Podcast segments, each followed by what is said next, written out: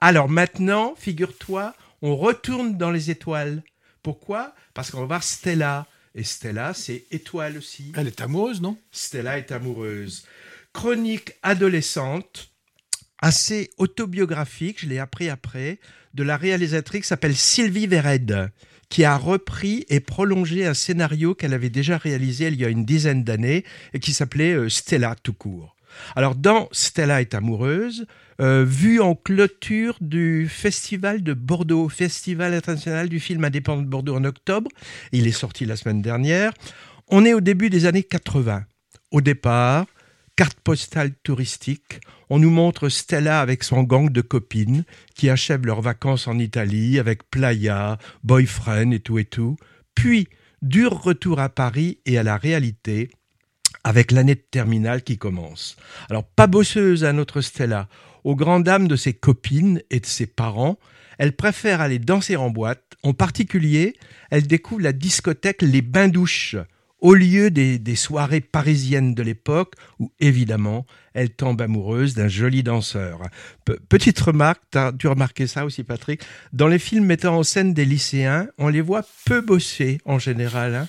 Ils préfèrent faire la fête, euh, avoir des aventures amoureuses. C'est par exemple le cas dans Le lycéen de Christophe Honoré, finalement. Hein. Alors, un mot à nos jeunes auditeurs. N'allez pas au cinéma, les enfants. On y montre le mauvais exemple pour notre jeunesse je nous scie un peu la branche là. Non, bon, alors j'ai rien dit. Bon, c'est pas pire que dans les college movies américains où en général l'établissement ne sert que de décor aux histoires des teenagers. Revenons au film.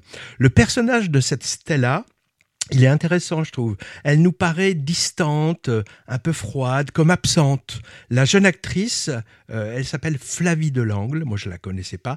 Elle réussit à donner un côté un peu hermétique, opaque à ce personnage d'adolescente insondable. Mais c'est aussi une sorte de posture, hein, parce que le film a quelque chose à voir quand même avec la problématique des classes sociales. Euh, elle, elle se sent finalement un peu décalée par rapport à ses copines plus bourgeoises. Elle vient d'un milieu populaire, maman serveuse qui va de job en job, alors super Marina Foyce, et papa volage qui traîne dans des affaires louches, mais qui fait semblant d'assurer pour sa fille. Là, c'est Benjamin Biolay qui est vraiment super aussi.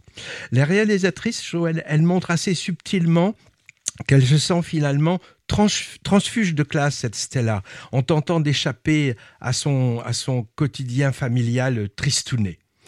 Autre aspect intéressant de Stella est amoureuse, bah, c'est un jukebox des années 80, avec des titres imparables de l'époque, ce qui fait que euh, quelques chansons interprétées par la jeune fille et composées par son petit ami dans le film, bah, ils font un peu pâle figure, je trouve, et, sonnent un peu faux euh, à côté. Et je trouve que ça, c'est une des maladresses du film.